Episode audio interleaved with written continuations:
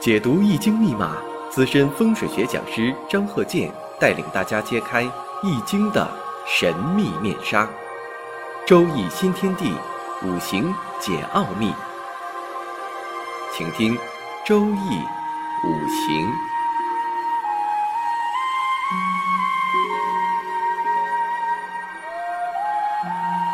上山微电台荣誉出品。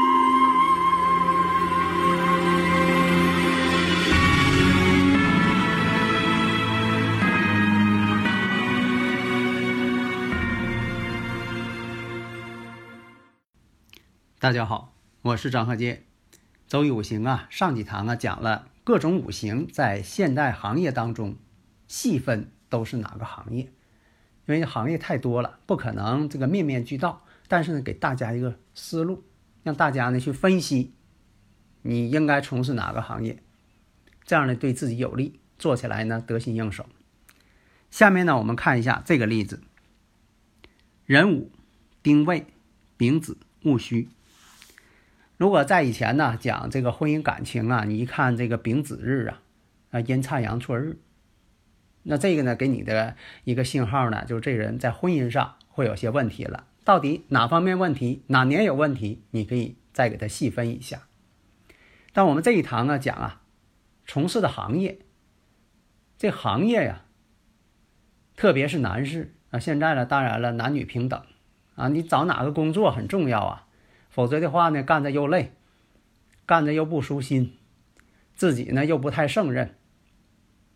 所以呢，喜欢的工作你自己要干，那是一种幸福啊！也你就是不怕累了啊，越干越高兴。如果说这个工作呢不喜欢，天天让你跟那躺着，说这工作呀，你搁床上躺着就行啊。那你说我不愿意干，躺不住，搁那一躺不让动啊，遭罪嘛，那不是？那他就不爱干了。所以呢，每个人啊适应的行业不同，有的人呢，你说做这工作他能做一天；有的人呢，你让他做一会儿他也闲不住。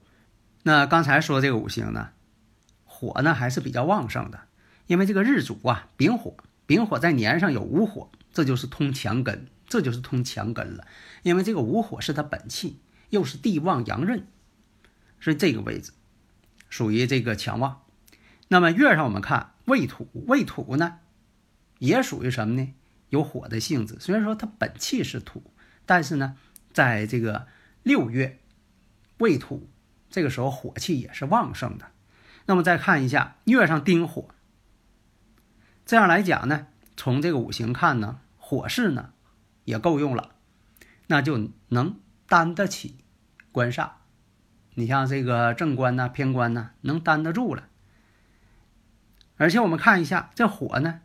又是以金为财，那火呢？本身来讲呢，你像这个电器设备呀、电脑行业呀，这也属于火。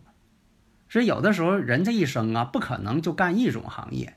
就像说你用这个生日五行判断这人胖瘦似的，这个呢，并不是说的这个放之四海皆准。你说这个人一定胖，这个人他一定瘦。有的时候你看啊，小时候挺胖。到长大之后，他又变很瘦的人了。有的呢，小时候呢长得可瘦了，等成人之后，这发福了，可胖了，胖的不得了。所以，那你光用这个生日五行来判断胖瘦，这个呢，可靠性并不是太大。那这个用什么判断呢？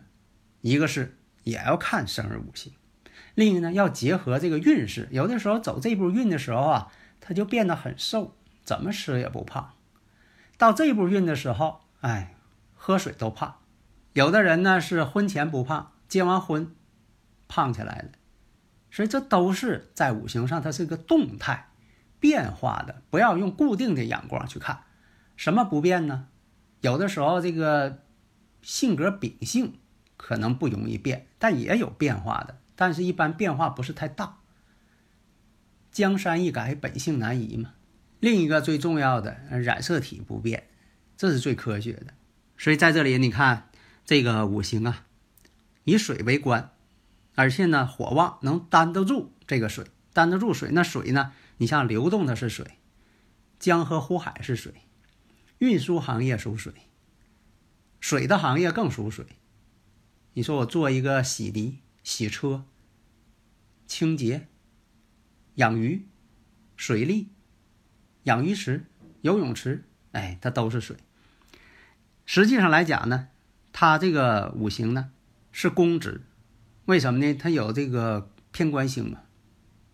这种情况呢，你像这个官星又能担得住，他实际上做呢海关工作，因为他接触的人呢都是流动性的，他不可能说的总是天天这几个人的，而且呢晋升的也不错，领导岗位，而且呢这个刚开始呢也是跟这个金属的一些器件打交道，跟电子产品也打过交道，有的时候你使用这个探测器也好啊。它只是说对这个金属的一些物品产生反应，所以有的朋友总爱问：那水的行业属啥呀？那太多了。你看这个海关，海关它就属水了。一个本身字义上看海关嘛，另一个它是工作性质流动的，这是接触的人，这些人都是经常变化的。子午相冲，五行上还有这个地支子午相冲，子午相冲一生不安啊，是不安定，那总得变化嘛。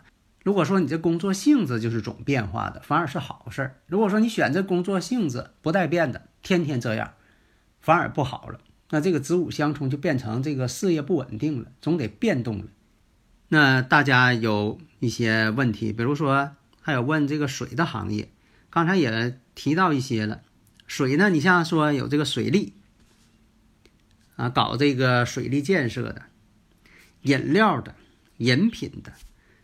跟这个多水的水果有关系的，你说水果榨汁儿跟水有关系，还有冰点，你说还有这个咖啡、咖啡店、化妆业、美容业，有的说这个美容业属火，这个不对啊，因为什么呢？凡是你要牵扯到美容的，你得这个先洗脸，先洗干净啊，然后再美容啊，你不管是湿洗干洗，你不洗不行。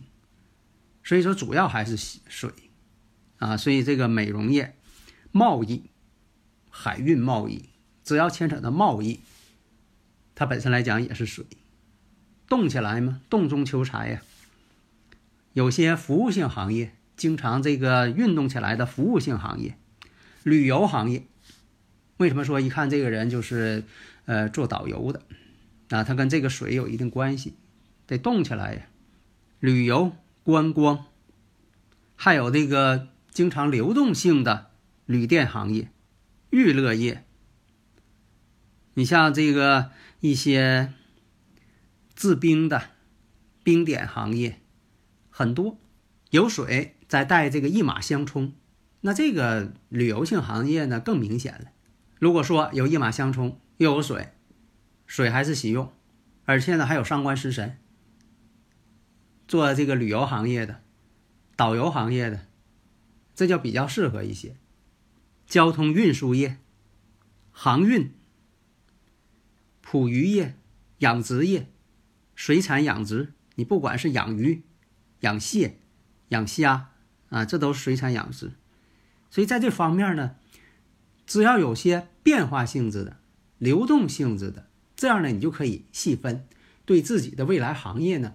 有一个选择，这个的不是大海捞针啊。比如说现在，你就说的有几个行业，你说是养鱼好啊，还是说的做这个运输好啊？最好呢自己有一个目标，有个选择，然后呢是二选一、三选一呀、四选一呀，啊是五选一呀。你不能说我现在啥也不知道干，我都不知道干什么好，没有目标，那这个选择难度就大了。即便选择好了，恐怕你也干不好。为什么呢？没确定人生目标。好的，谢谢大家。